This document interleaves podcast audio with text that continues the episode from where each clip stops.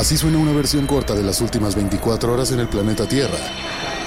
La conversación del mundo, aquí, en el Brief, con arroba el Che Arturo.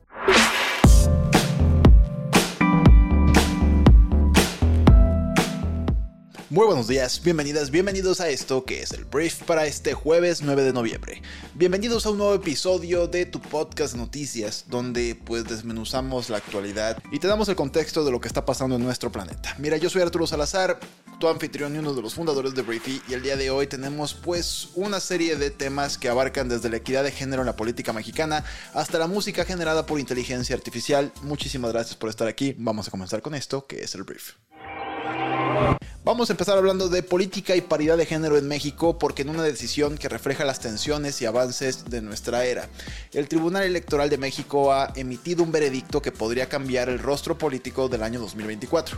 Con una votación ajustada de 3 contra 2, el tribunal decidió que no serán 4, sino 5 las mujeres que los partidos políticos deberán designar como aspirantes a las 9 gubernaturas en disputa en 2024.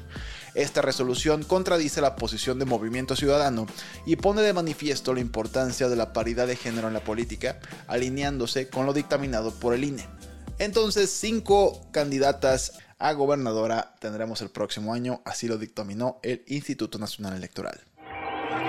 Hablemos de los cambios en la Suprema Corte de Justicia y hay que hablar del presidente Andrés Manuel López Obrador. Mira, el presidente ya está en la búsqueda de un nuevo ministro para la Suprema Corte tras la salida de Arturo Saldívar. Esto se transforma en algo interesante porque AMLO pues tiene el deseo de que el próximo ministro sea leal a su proyecto político, algo que no ha ocultado. A la luz de la conferencia mañanera de este miércoles, el presidente expresó su descontento con algunos de los ministros que ha designado anteriormente, acusándolos de traicionar su proyecto. La posible terna compuesta por tres mujeres no es casual. Según AMLO, las mujeres poseen virtudes como la honestidad y definición que parecen ser clave para su administración pública. Y también las dos ministras que él escogió son fieles al presidente. Aquí nos enfrentamos pues a una encrucijada de lealtades políticas y competencia jurídica. Pregunta, ¿deben los ministros ser fieles a un proyecto político o intransigentemente independientes? ¿Cómo balanceamos esta balanza si el presidente pues está buscando pues lealtad a toda costa? Hablemos ahora de las noticias más importantes del resto del mundo, porque los ministros de Asuntos Exteriores del G7 dijeron que apoyan las pausas y corredores humanitarios en Gaza, pero no pidieron un alto al fuego. Israel extendió un periodo de evacuación de la ciudad de Gaza después de una respuesta sustancial a una ventana inicial de cuatro horas. Alrededor de 15.000 personas huyeron del norte del enclave durante una pausa similar en los combates este martes.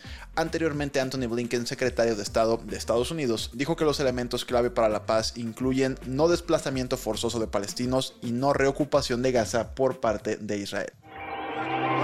La Comisión Europea ayer recomendó que se iniciaran conversaciones formales de adhesión entre la Unión Europea y Ucrania en espera de la aprobación de los Estados miembros.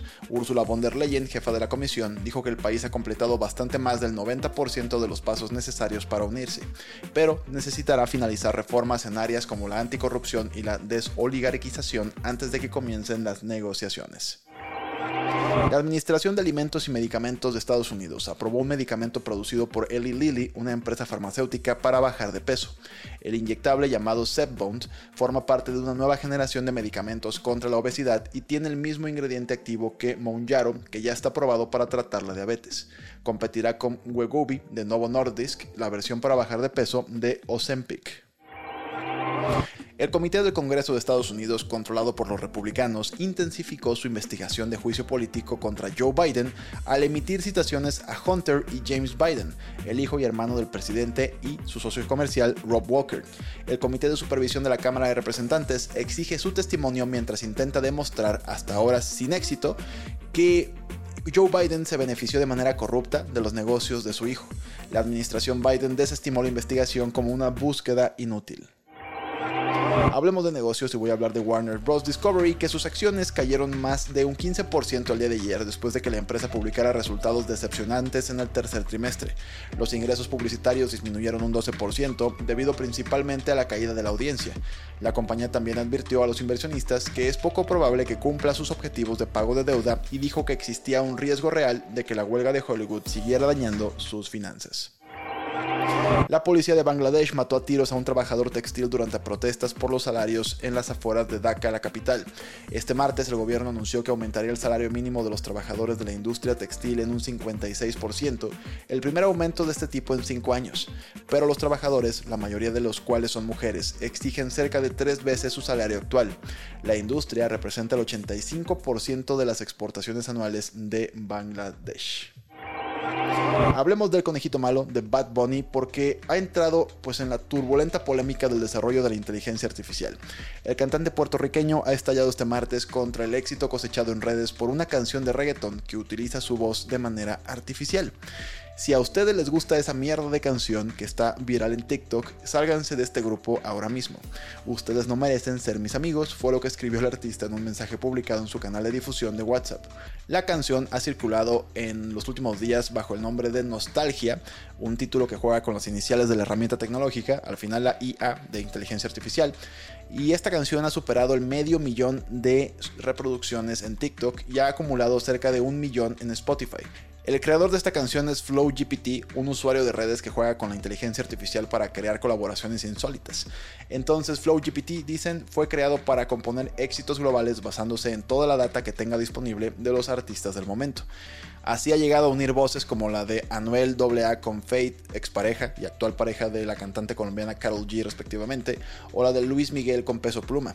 Y ahora con una docena de canciones en su repertorio ya ha superado los 200.000 oyentes mensuales en Spotify. Mei Yang y Tia Tian, un par de pandas adultos, y su cachorro de 3 años, Yo Ji, abandonaron un zoológico en Washington DC de camino a China. Los pandas han vivido en la capital de Estados Unidos desde 1972, cuando China envió dos como regalo a Estados Unidos para conmemorar una visita de el entonces presidente Richard Nixon. Algunos temen que la salida sea un símbolo del deterioro de las relaciones chino-estadounidenses. A mí también me importa mucho qué le va a pasar a estos pandas. Espero que vayan o a un muy buen zoológico o a la vida silvestre, que la verdad no sé si ya llevas tanto tiempo en cautiverio, pues sea posible volver a la naturaleza. Por último, te voy a recomendar un libro. Este libro se llama Teams That Work, escrito por Scott Tannenbaum. Y este libro presenta los 7 impulsores que hacen que cualquier equipo sea efectivo. Eh, está repleto de las últimas investigaciones y ejemplos del mundo real y esta guía práctica se basa en los muchos años de experiencia de los coautores para ayudar a los equipos a tener éxito y lo que vas a aprender es los fundamentos del trabajo en equipo eficaz.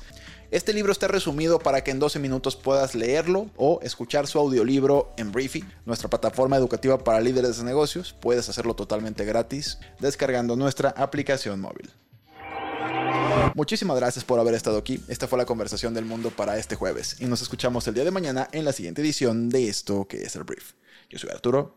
Adiós.